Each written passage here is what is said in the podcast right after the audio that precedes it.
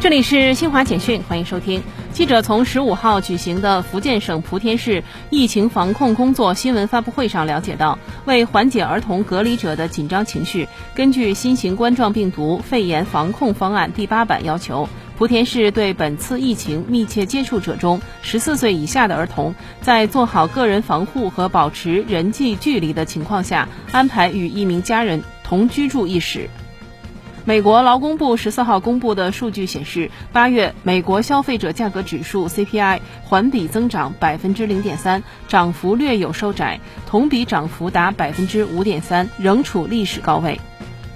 世界卫生组织总干事谭德赛十四号表示，全球目前已接种新冠疫苗五十七亿多剂，但非洲只占其中的百分之二。非洲在疫苗接种方面已远远落后于其他地区。以上，新华社记者为您报道。